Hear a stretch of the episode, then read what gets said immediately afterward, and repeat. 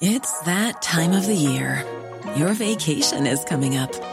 You can already hear the beach waves, feel the warm breeze, relax, and think about work. You really, really want it all to work out while you're away. Monday.com gives you and the team that peace of mind. When all work is on one platform and everyone's in sync, things just flow wherever you are. Tap the banner to go to Monday.com.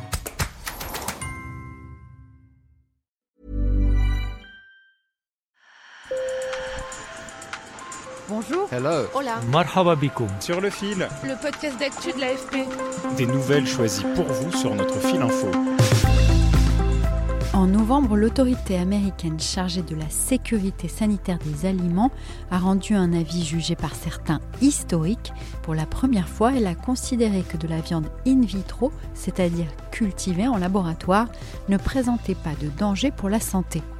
Alors, à quand les nuggets de poulet artificiels dans nos assiettes Et est-ce que c'est bon pour la planète? Pour répondre à ces questions, je vous emmène pour un voyage dans le temps et dans les cuisines high-tech avant un décryptage avec le spécialiste Tom Brie Chevalier. Sur le fil. On ne parle pas ici de faux burgers à base de soja, mais bien de poulet ou de bœuf produits en labo. On extrait des cellules souches d'un poulet par exemple, puis on commence la culture dans des éprouvettes. Ensuite, on fait pousser la viande dans des cuves spéciales. Des recherches sont menées depuis des années autour de cette technologie qui fascine.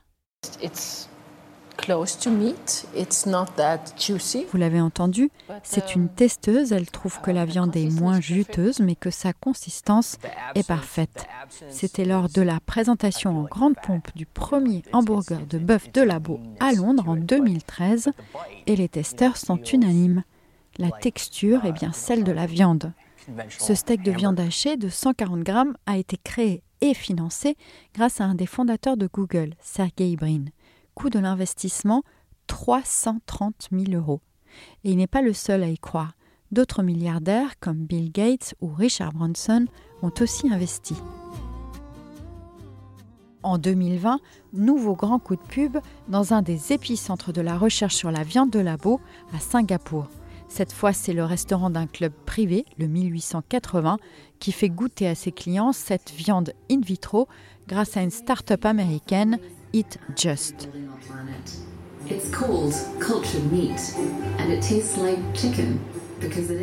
Dans une vidéo promotionnelle, l'entreprise explique que la viande a été fabriquée grâce à une cellule souche prélevée dans une seule plume d'un joli poulet blanc tout propre. On n'aura plus besoin de couper les arbres pour permettre l'élevage. On n'aura plus besoin de faire pousser de l'herbage pour les poulets, ni se soucier des déchets issus de l'élevage. On va juste cultiver de la viande pure, propre, sans déchets et avec une empreinte bien moins importante. Vous venez d'écouter un des dirigeants de Eat Just, Zachary Tyndall. En Israël, un an plus tard, un autre labo-restaurant de Tel Aviv fait sa démo et cette fois, c'est une cliente qui s'extasie. Si je peux manger ça au restaurant, je deviens végane, c'est clair. Ça change tout. Alors, qu'en est-il? Après l'annonce de l'autorité de sécurité sanitaire américaine le 16 novembre, j'avais quand même mille questions. J'ai appelé le chercheur Tony Brie Chevalier, qui est doctorant en économie de l'environnement. Il fait sa thèse sur la viande cultivée et a travaillé deux ans dans une entreprise française qui s'y consacre, Gourmet. Premier point pour lui, la décision de la FDA, l'autorité sanitaire américaine, est effectivement très importante. C'est pas encore totalement euh, autorisé, il reste encore euh, quelques étapes euh, réglementaires, mais qui apparemment sont plus de l'ordre de la formalité. Là, le plus important a déjà été fait, en l'occurrence, ce que, dit ce feu vert, c'est plus ou moins que la viande cultivée, c'est pas plus dangereux que la viande de poulet classique. C'est un tournoi assez important. Pour l'instant, la seule autorisation de mise sur le marché elle avait été obtenue à Singapour en décembre 2020. Et donc, quand un pays comme ça autorise la viande cultivée, c'est quand même un message plus fort que quand juste Singapour le fait. Et selon Tom Brie Chevalier, les investissements continuent à pleuvoir. Les entreprises qui ont le plus levé, elles arrivent à lever plusieurs centaines de millions. On va avoir des fonds souverains aussi. C'est des pays qui ont très peu d'autonomie alimentaire, Singapour, le Qatar, et en fait qui eux voient l'intérêt d'une technologie la viande cultivée parce que ça demande beaucoup moins d'espace et ils se disent bah, à terme ça peut les aider pour l'autonomie alimentaire avec la prise de conscience euh, des impacts environnementaux. L'élevage représente 14,5% des émissions de gaz à effet de serre au niveau mondial.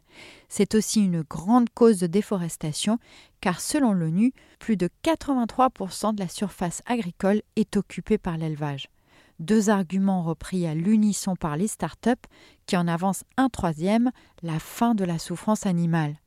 Mais alors, est-ce que c'est vraiment mieux pour la planète? Car il faudra aussi de larges surfaces pour héberger les cuves destinées à la culture in vitro et de l'énergie pour faire fonctionner les usines. C'est assez clair que la viande cultivée permettrait en théorie euh, d'utiliser moins de surface. Par rapport à euh, un kilo de bœuf, on a vraiment une réduction euh, substantielle de 90% moins. Euh, et par rapport au poulet, on a aussi de l'ordre de 3 fois moins environ. Sachant que la viande cultivée, c'est, comme je le disais, très énergivore. Et voire même, certaines estimations disent que ça demande plus d'énergie, mais ça émet moins de gaz à effet de serre de produire 1 kg de viande cultivée si la viande cultivée est produite avec une énergie euh, décarbonée. Tout reste encore très théorique. Les débats entre chercheurs ne manquent pas sur les qualités nutritionnelles de cette viande ou encore le vrai coût de production et sa rentabilité. Tony Brie-Chevalier estime que son arrivée en supermarché n'est pas pour demain.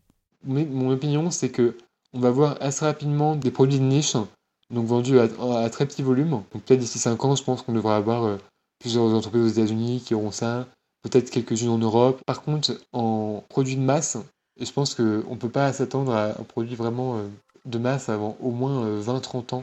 Et quand je dis de masse, c'est-à-dire 5-10% euh, euh, de, de, la viande. C'est quelque chose de très intéressant et de très prometteur, mais euh, une solution qui est insuffisante par rapport aux enjeux.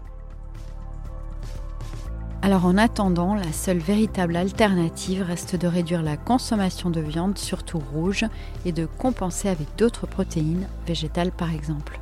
Sur le fil revient demain. Merci de nous avoir écoutés.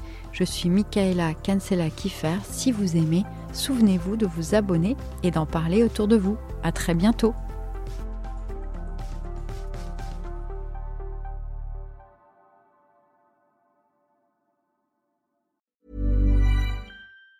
Planning for your next trip? Elevate your travel style with Quince. Quince has all the jet-setting essentials you'll want for your next getaway, like European linen, premium luggage options, buttery soft Italian leather bags, and so much more and it's all priced at 50 to 80% less than similar brands. Plus, Quince only works with factories that use safe and ethical manufacturing practices. Pack your bags with high-quality essentials you'll be wearing for vacations to come with Quince. Go to quince.com slash trip for free shipping and 365-day returns.